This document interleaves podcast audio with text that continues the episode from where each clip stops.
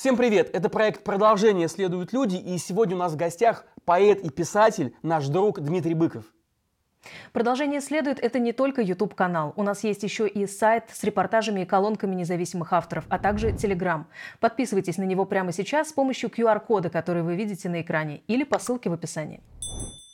И еще, этот выпуск, как и многие другие, мы записываем благодаря вам. Поддержать нас вы можете на сервисах Patreon и Boosty. Даже небольшие, но регулярные пожертвования помогают нам делать журналистику.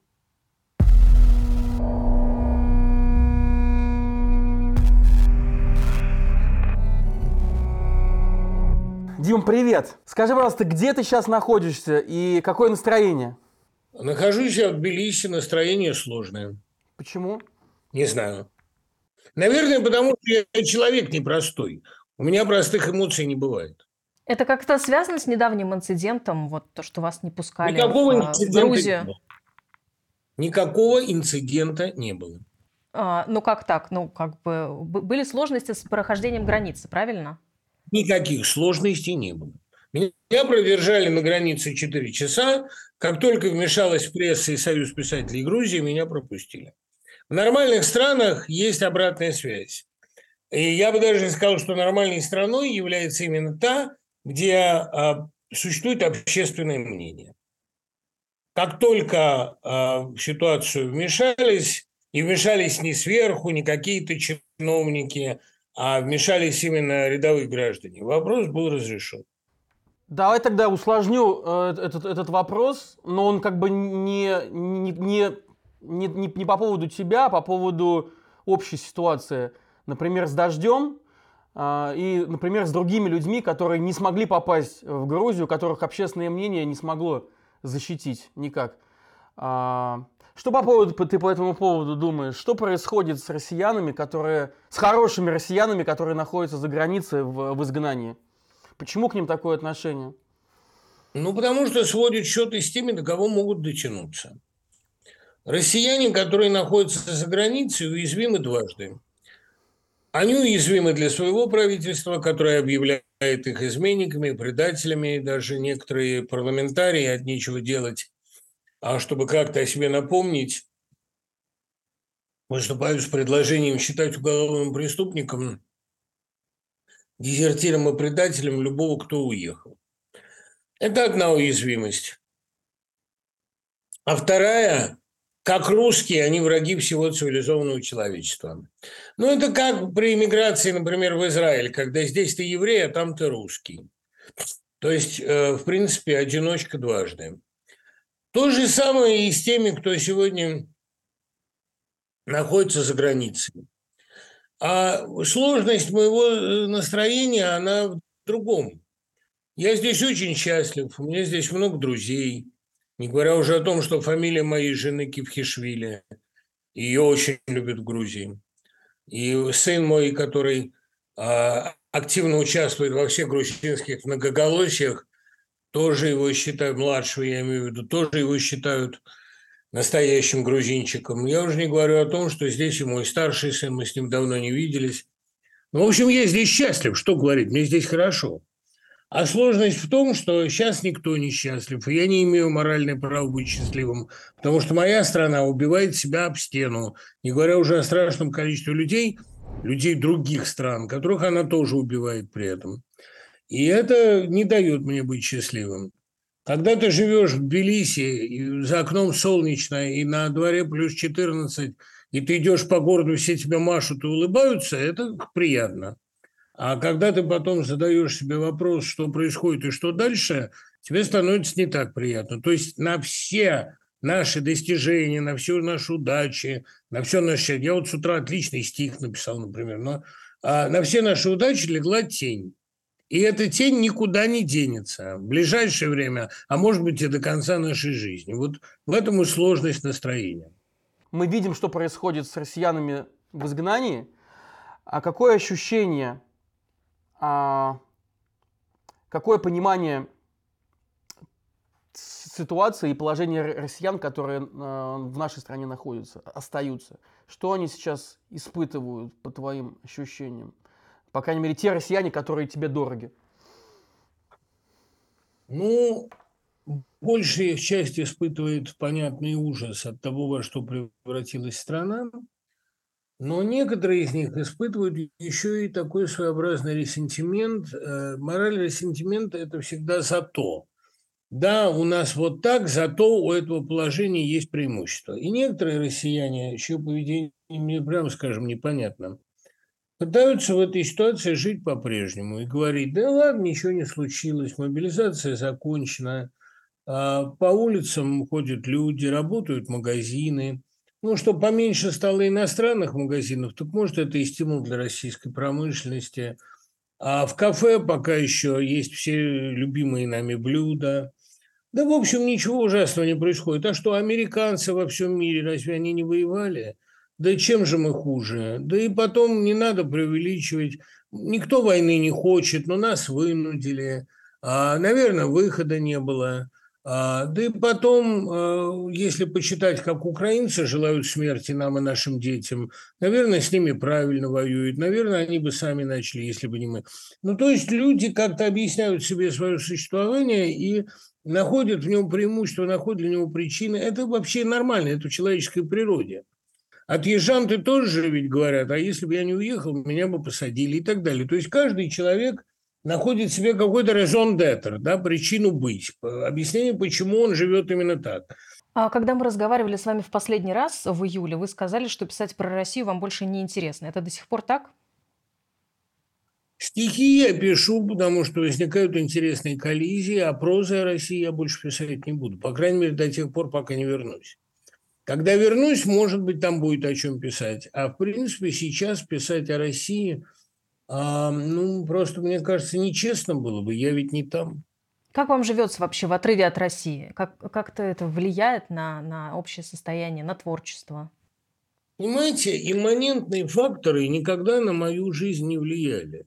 А место рождения, возраст, а, национальность, этническая принадлежность я думаю, что человек – это то, что он из себя сделал, то, во что он свои данности превратил. А гордиться этими данностями нельзя. Мне хочется надеяться, что мои романы, например, мои стихи, они не предопределены ни временем, ни местом моего рождения, ни, тем, где это я описал. Конечно, на них есть отпечаток России, я реагировал на то, что вокруг меня. Но э, ни моя манера, ни мой стиль, они от этого существенно не зависят. Я большую часть своей жизни, последние 10-15 лет, проводил за границей, потому что в России слишком сильно чувствовалось какое-то давление. У меня включился внутренний цензор, включился страх. А страх – вредная вещь для писателя. Поэтому я придумывал в Москве или там в российских поездках каких-то, там в Свердловске, в Екатеринбурге, в Новосибирске, а писал за границей, в Одессе или там в Штатах. Поэтому э, в последнее время я э, просто реализовал давнюю стратегию. Я больше не боюсь ночных звонков. Полицейские больше не вызывают у меня ужаса. И когда я пишу, я не думаю, как смягчить высказывание, чтобы меня, не дай бог, не обвинили в предательстве или экстремизме. То есть эм, я стал, конечно, лучше себя чувствовать и лучше выглядеть, а в собственных глазах. Исчезло вот это рабское приспособленчество к условиям. И когда я узнаю, что мои книги в России а, прячут с полок, не выдают в библиотеках, это вызывает у меня гордость, восторг. Я вспоминаю, как Томас Манн огорчался, что его книги сжигают, а более умный брат его Генри сказал, ну, ты же радовался, когда тебе дали Нобеля? Я говорю, да, радовался. Ну, так ведь это выше. Сейчас разные страны признают Россию страной-спонсором терроризма. Дима, что ты по этому поводу думаешь, как часть этой страны, часть этой культуры? Понятно, что в каком-то смысле и нас обвиняют в этом, потому что мы несем ответственность за свою страну. Или как? Паш, нас обвиняют еще раз, потому что до нас могут дотянуться. Я не являюсь спонсором терроризма.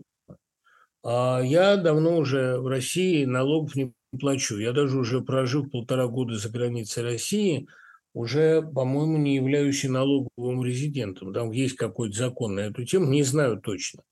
Но в любом случае эм, я не подпитываю э, собою агрессию против Украины, потому что и у меня нет российских заработков больше. Мне закрыли все мои издания, новая газета не существует, не существует «Эхо Москвы», где я, кстати, ничего не зарабатывал, собеседник. Ну, ничего нет, собеседник остался, но я там не печатаюсь. Ну вот, а что касается признания России спонсором терроризма, это, мне кажется, неточная формулировка. Россия сейчас занята геноцидом украинского народа. Это более жесткая формула. А мне кажется, что это более серьезное преступление. За это преступление а, кто будет платить и какая, какая будет цена? Какая будет цена, мы никогда не знаем. Оплатить будет все население России до седьмого колена, а может и дальше.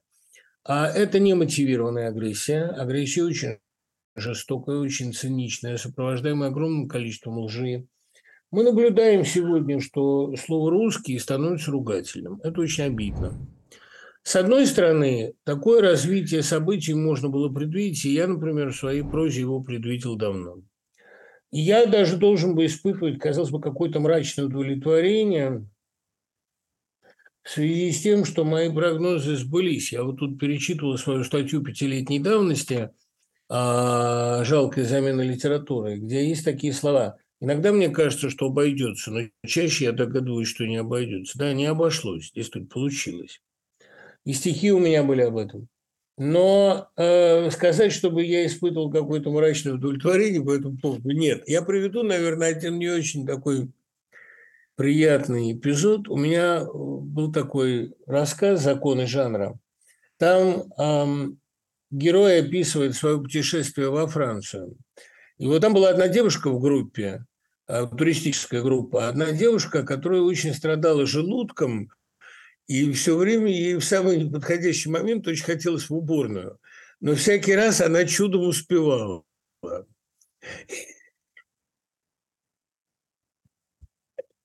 И вот в последний день когда они минским поездом возвращаются в Москву, 94 год, там заперли уборную непосредственно перед въездом в 30-километровую зону, заперли сортир. А девочка очень мрачная, такая противная, всем гадости говорит. Ну и, в общем, она таки обосралась. В этот момент у нее на лице написано такое мрачное удовлетворение, как если бы осуществилась давно планируемая миссия. Вот это свершилось. Да? И мне кажется, что человек, который в сегодняшней ситуации испытывал бы мрачное удовлетворение, вот он попадал бы в эту не очень для меня приятную нишу. Мне это именно как один из законов жанра, когда я писал, казалось очень показательным.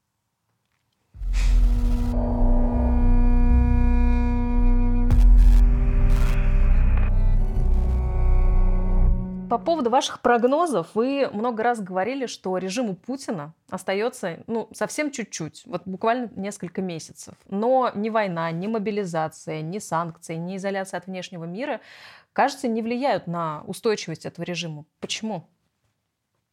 Как же они не влияют? Опомнитесь. Фактически Путин уже ничем не управляют, управляют Пригожин, Кадыров, э, экспансия далеко не за счет режима осуществляется, за счет инерции. Да и, собственно, сама эта экспансия была, сама агрессия была средством самосохранения этого режима. Он давно не управляется собственной логикой. И Путин совершенно не лукавит, когда говорит, что его вынудили, что его прижали к стенке.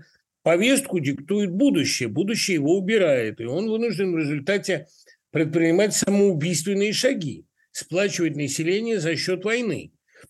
А, потому что ничего другого он предложить не может. Никакого консенсуса, кроме крымского, у него не осталось. Монополия на насилие тоже уже не принадлежит государству. Режим Путина давно закончился. Мы живем уже не при Путине, мы живем при гораздо более мрачных силах. И эти силы уже претендуют на то, чтобы выйти из подполья и формировать власть. Я думаю, что Путин сейчас уже не решает ничего. Поэтому он и панически боится собственного окружения. Другой мой прогноз мне обычно припоминают, что а мы Новый год будем встречать в Москве на Эхе. К сожалению, Эхо уже не успеет сорганизоваться. Ну, правда, я, как вы знаете, не просто так встречаю Новый год поближе к границам России. А мог бы, мне ничто не мешало встретить его за океаном. Но я встречаю его в Тбилиси, а, чтобы в любой момент приехать. Довольно близко и быстро. А самое главное, что совершенно очевидно, что всякий раз пролонгируя свое существование, всякий раз продлевая свое иллюзорное пребывание у власти, иллюзорное, потому что он уже не рулит, Путин подписывает России очередной приговор. Несколько развилок было пройдено. На этих развилках Россия могла избавиться от Путина. Она этого не сделала. И это, конечно, наводит на мысли об очень печальном российском будущем. Но то, что э, в 23 году произойдут очень многие события роковые для Путина, я думаю, в этом не сомневается даже он сам. Буду цитировать тебя. Несмотря, что сейчас так угрюмо, бездарно, удушливо, если будут не против соседи, а, мы могли бы построить для всех золотую Россию грядущего, без кнута и суда, для любого, кто хочет туда. А, и ты сказал до этого, что... Что не хотите? Ну, хорошо, хорошо. Нет, очень не хотим. Ты сказал, что несколько поколений будет платить за, а, за, за, за, эти, за, за, за эти ужасы, которые творит сейчас наша страна в Украине и с Украиной. А, что такое Россия грядущего? То есть это рифмуется с прекрасной Россией будущего, конечно же. Это все, наверное, прочитывают. Конечно как, ну, как, ну, как, ну, когда э, мы можем рассчитывать хотя бы на какое-то начало э, этой, этой, этой России грядущего? Если мы будем... Это, э, нет, это очень просто. Просто конец этого режима приведет к тому, что страх перестанет быть главным стимулом. Главным стимулом человека вообще должно быть желание работать, желание реализовываться, желание преобразовывать мир к лучшему.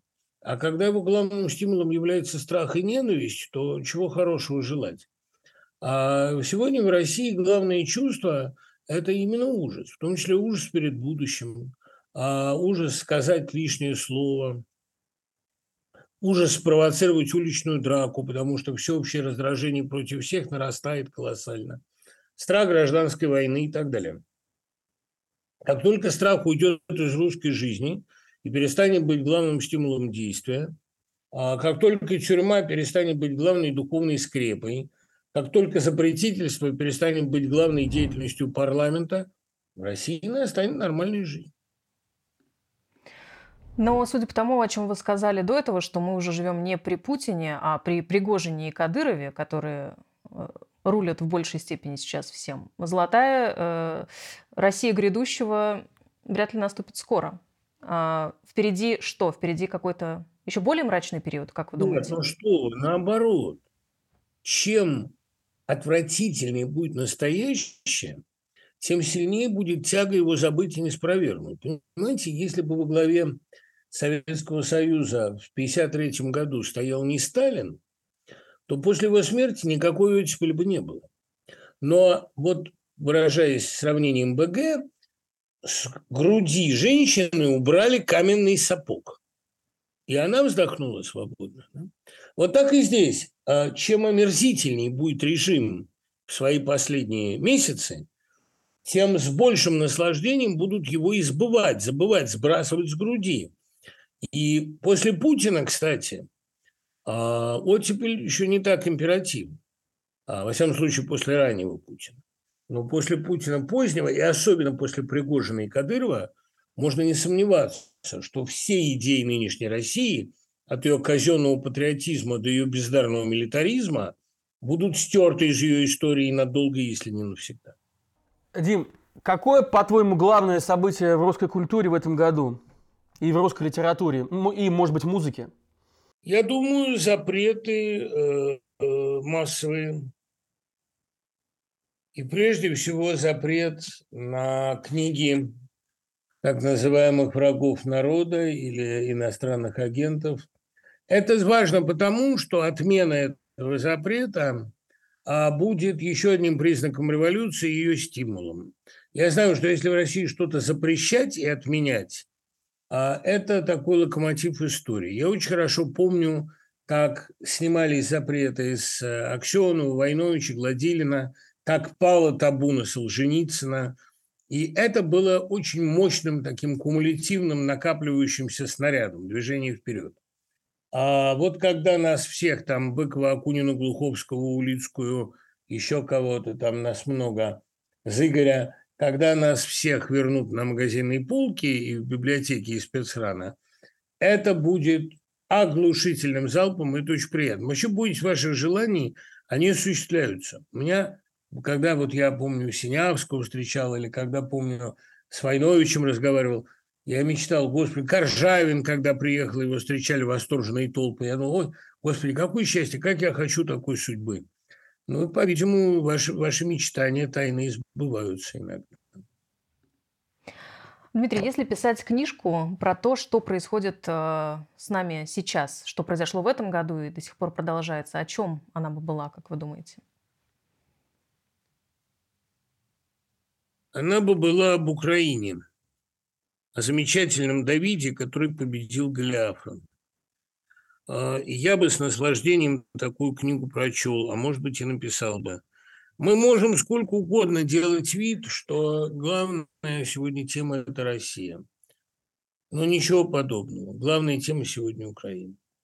Общаешься ли ты, и, и есть ли контакт у тебя с э, э, украинскими читателями, и э, как меняется отношение? Чувствуешь ли ты? Так, так получилось, что огромное большинство моих друзей живет в Одессе, Днепре и Киеве. я общаюсь с ними очень интенсивно. Мои лучшие друзья – это Вадим Гефтер, Александр Ратнер, Ян Валетов, Иван Макаров, Таисия Найденко, Мария Галина, Аркадий Штыпель, это люди, которые живут в Украине, да, Галина Голубева, которые живут в Украине и претерпевают эту войну и участвуют в ней. А с ними я общаюсь каждый день. Что касается а, некоторого количества людей, желающих смерти мне и моим детям, такие в Украине тоже есть. Они не заставляют меня изменять моего отношения к Украине в целом. Я их понимаю. В любом случае, накат ненависти со стороны моих соотечественников гораздо больше, чем со стороны Украины. А, видимо, потому что моим соотечественникам ненавидеть сейчас привычнее, как-то терапевтичнее, а у украинцев есть и другие дела. А вы рассказывали о том, что работаете над романом «Интим», романом на английском языке о мире будущего и людях будущего, внутри которых живет много личностей, и как-то вы сфокусированы как бы на будущем человечества, а не столько России и Украины. Вы до сих пор над этим романом работаете? И нет ли ощущения того, что э, ну, сейчас э, все внимание приковано к тому, что происходит э, и в России, и в Украине, конечно, в первую очередь? И нет ли желания переключиться вот на эту повестку? Ну, я и так пишу биографическую книгу о Зеленском. Я не отрываюсь от этой повестки. Я пишу книгу «ВЗ», это книга о том, как миф Путина э, сталкивается с мифом Зеленского и как, как вообще работает миф в мировой политике, каким образом мистериальное выходит наружу. Так определилась тема этой книги. Сначала я хотел написать о том, как представитель творческой интеллигенции реабилитирует профессию в глазах мира. А потом она получилась о другом, о том, как миф работает в политике. Почему сегодня мы наблюдаем мировую мистерию. Сегодняшняя политика – это не про экономику, это не про геополитические соображения, в которые я никогда не верил. Это про прямую, чистую борьбу добра и зла. Это религиозная война. Это не я сказал, а сказал замечательный украинский философ Филоненко, которым я в июле виделся в Киеве. Это мистериальные события. Поэтому у меня в этой книге три главы, ну, три части комедия, трагедия, мистерия. Это три этапа жизни Зеленского. Так что об этом я пишу. Но что касается интим, то есть в команде интим, это э, роман о том, как э, в мире будущего, конкретно в 2096 году, обладание несколькими личностями, совмещение в себе нескольких личностей – стало нормой. Ну а дальше там меняется власть в одном конкретном государстве. и э, начинают наводить порядок, требуют всех внутренних личностей зарегистрировать. А главный герой, и прежде за это предлагают дополнительную жилплощадь. У кого много внутренних личностей, тот может получить дополнительную жилплощадь. Но только при условии, что он их зарегистрирует. А главный герой свою девушку не может зарегистрировать, потому что его внутренняя девушка террористка. Если он ее зарегистрирует, ее сотрут. А если ты не регистрируешь внутренних личностей, ты не получаешь цифрового кода, ты не можешь заплатить налоги, ты не можешь в кафе ничего взять. Ну, твоя жизнь превращается в ад. Ну и вот он бежит вглубь страны, там прячется. Но ситуация, она усугубляется тем, что эта его внутренняя девушка, она же действительно террористка настоящая, она хочет остаться с ним наедине. И она убивает всех остальных его внутренних личностей, например, переводчика. И он забывает языки. А финал там настолько непредсказуемый, настолько героический и страшный, и настолько красивый, что его бы за меня не выдумал никто. Звучит очень а интригующе, он... интересно. Ну, все, вопрос в том, как будет написано, конечно. Да. А я спрошу тебя еще про книгу, э, про которую, которую ты упомянул, э, над которой ты работаешь, о Зеленском. А, ну, ты ведь в работе над ней общаешься, конечно же, с его представителями, с его друзьями, с его коллегами, близкими. А как они реагируют на то, что россиянин пишет книгу о президенте Украины? учитывая ну, текущий контекст? Паш, я для них не россиянин. А, а кто ты для то них? есть моя национальная идентичность для них не на первом месте. Я для них хороший биограф, который сумел до этого не испортить биографию Пастернака, Акуджавы, Маяковского.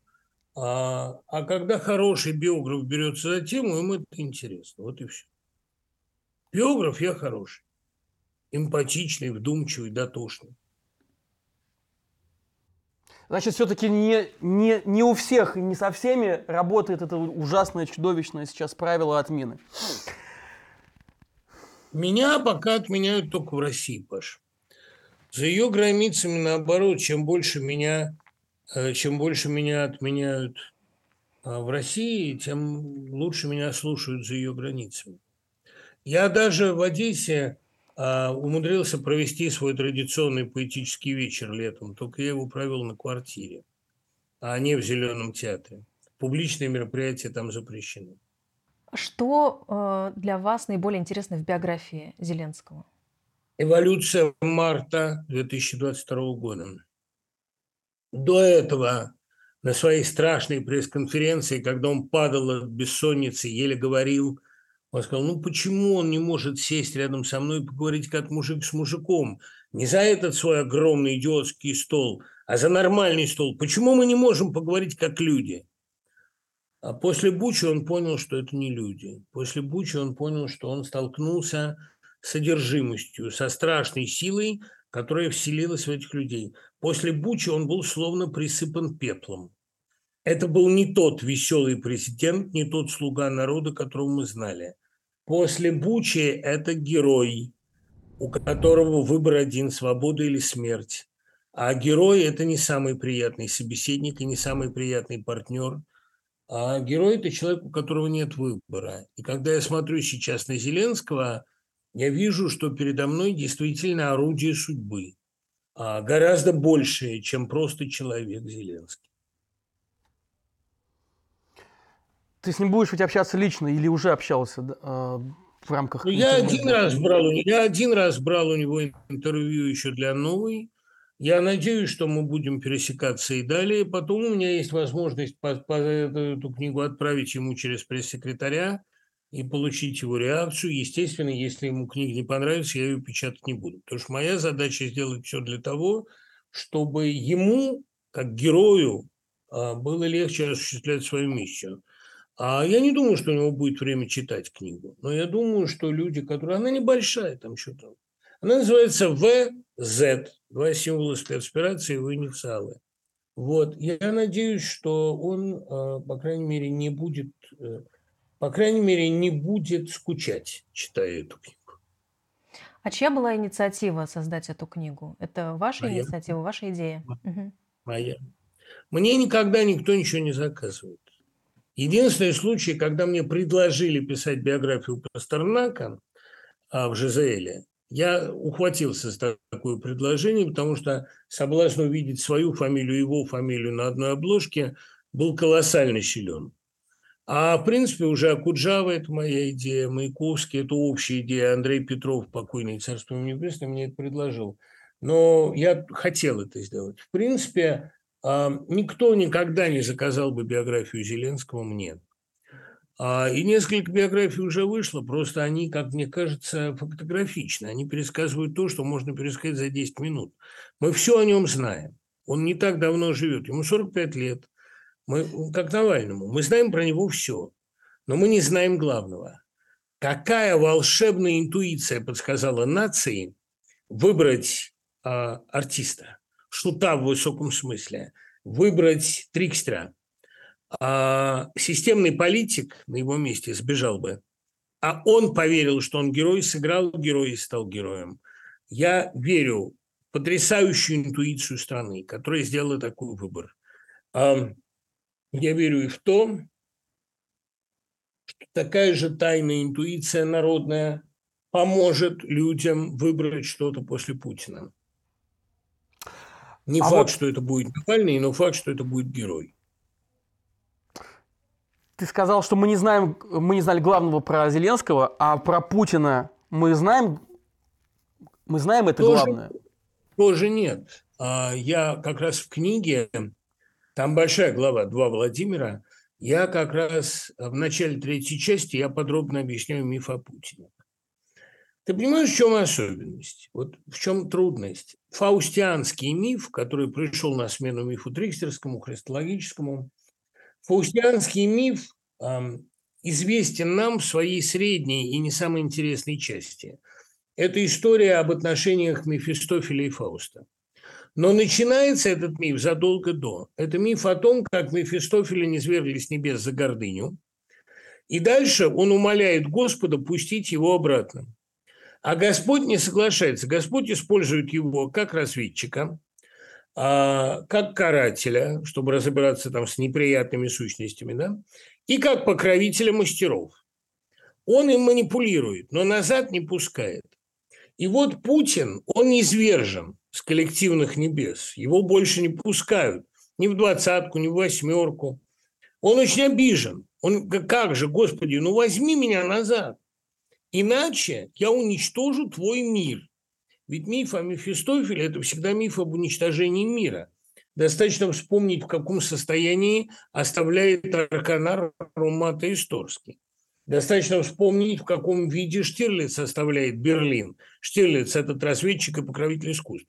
Миф разведчика – это всегда миф об уничтожении мира. Вспомните, как Воланд покидает Москву, выкидывая а, кораблик на берег, и так свистя а главная задача Мефистофеля – разрушить мир, уничтожить его. Путин а, долго эксплуатировал мир, миф Штирлица, играл в миф Воланда, который вот пришел разбираться с людишками, пришел восстанавливать справедливость, часть злой силы, которая творит добро. Но мы забываем о том, что задача этой злой силы очень проста – уничтожить мир. И сейчас Путин открыто говорит, либо вы оставляете мне Фауста, либо вы оставляете мне вот эту часть мира и не лезете туда, и уходите на границы 91 года, и вообще не смеете обо мне, значит, никак не претендовать на мое своеволие, а, либо я уничтожу мир вместе с вами. Это нормальная последняя часть мефистофельского мифа. Что происходит в конце? Мефистофель проваливается туда, куда ему и дорога. На небеса обратно его никто не берет. Но это миф единицей. Миф Люцифера, носителя света, это очень важно. А миф Прометея, Прометей – носитель огня. Это изначально был очень благородный миф. Мы просто не знали главного. Прометей зачем людям отнял, отдал огонь? Неужели он это сделал потому, что он любил людей и хотел им дать горячую пищу? Да нет. И Люцифер не для того пошел к людям. Миф Прометея – это миф а, провокатора, который поднимает людей на борьбу с богами. Вот и все. А, и миф Путина – это именно миф человека, который пошел поднять мир против Бога. Не вышло. Против Бога. Против Бога. В данном случае против коллективного Запада, который является сегодня главным носителем христианской морали. А это только Папа Римский еще пока, по-моему, не понял, что Путин посягает именно на Господень престол, что его идея уничтожить мир Божий, а, завладеть им. Но как-то не получается, не получается никак. Не хотят люди. Путин же все время говорит, смотрите, сколько у меня сторонников на Западе, смотрите, как ничтожен этот Запад, смотрите, как все развивающиеся страны хотят сбросить западную диктатуру. Он хочет уничтожить Господа. Ну, в данном случае не Господа, а, условно говоря, создателя, владельца, хозяина и так далее. Это миф, который очень многих вызывает восторг. Достаточно вспомнить, что юношеская пьеса Карла Маркса называлась «Прометей». Прометей же он герой такой, просто никто не хочет понимать, что люди Прометею совершенно не нужны. Он пошел к ним не потому, что их любил, а потому что он восстал против богов и надеялся с помощью людей не свергнуть Зевса. Ну, как Зевс до этого не сверг Крона. А у него не вышло, потому что люди огонь-то взяли, но использовали его не совсем так, как он предполагал. Одни стали мясо жарить, другие – грешников. В общем, э, третье – огнестрельное оружие употреблять. В общем, не очень получилось. Ну, звучит так, как будто ты уже настолько в теме. Ты написал бы биографию этого падшего Мефистофеля. Да, ну она уже написана. Человечество, да, биографию падшего ангела, конечно, человечество ее пишет все последние 700 лет. Но доктор Фаустус уже написан. Кстати, какого доктора Фаустуса можно было бы написать на русском материале? Взять судьбу Никиты Михалкова и посмотреть, как человеку дано все, и талант, и удача, и рождение в нужное время в нужном месте, и как он все погубил, все так ужасно сжег – и сегодня является собой такое страшное зрелище. Это интересная книга была бы. Но я не очень себе представляю человека, который был бы способен такую биографию написать. Ну, потом, пока это храм без купола, пока еще эта биография не завершилась, но конец ее будет печален. Очень печален. Но это хотелось бы, конечно, застать. И хотелось бы как-то не пострадать при этом такое корыстное Паша, есть желание. Паша, ты посмотришь, ты увидишь. Ты, ты ну, увидишь. Успею, да? Не, да, не думаю, вдохновит ли тебя это зрелище, но ты увидишь.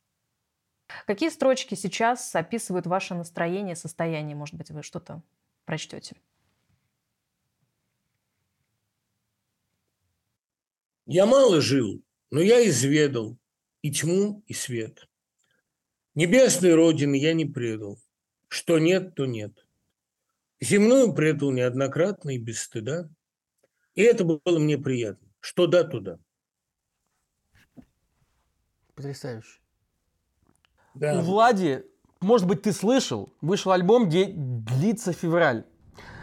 Мы выходим перед Новым годом, но вот как раз в этом альбоме э, у него в треке есть эти строчки, в которых он э, говорит, что мы будем оставаться в 22 году, э, и мы не выйдем никогда из этого февраля, до тех пор, пока война не закончится.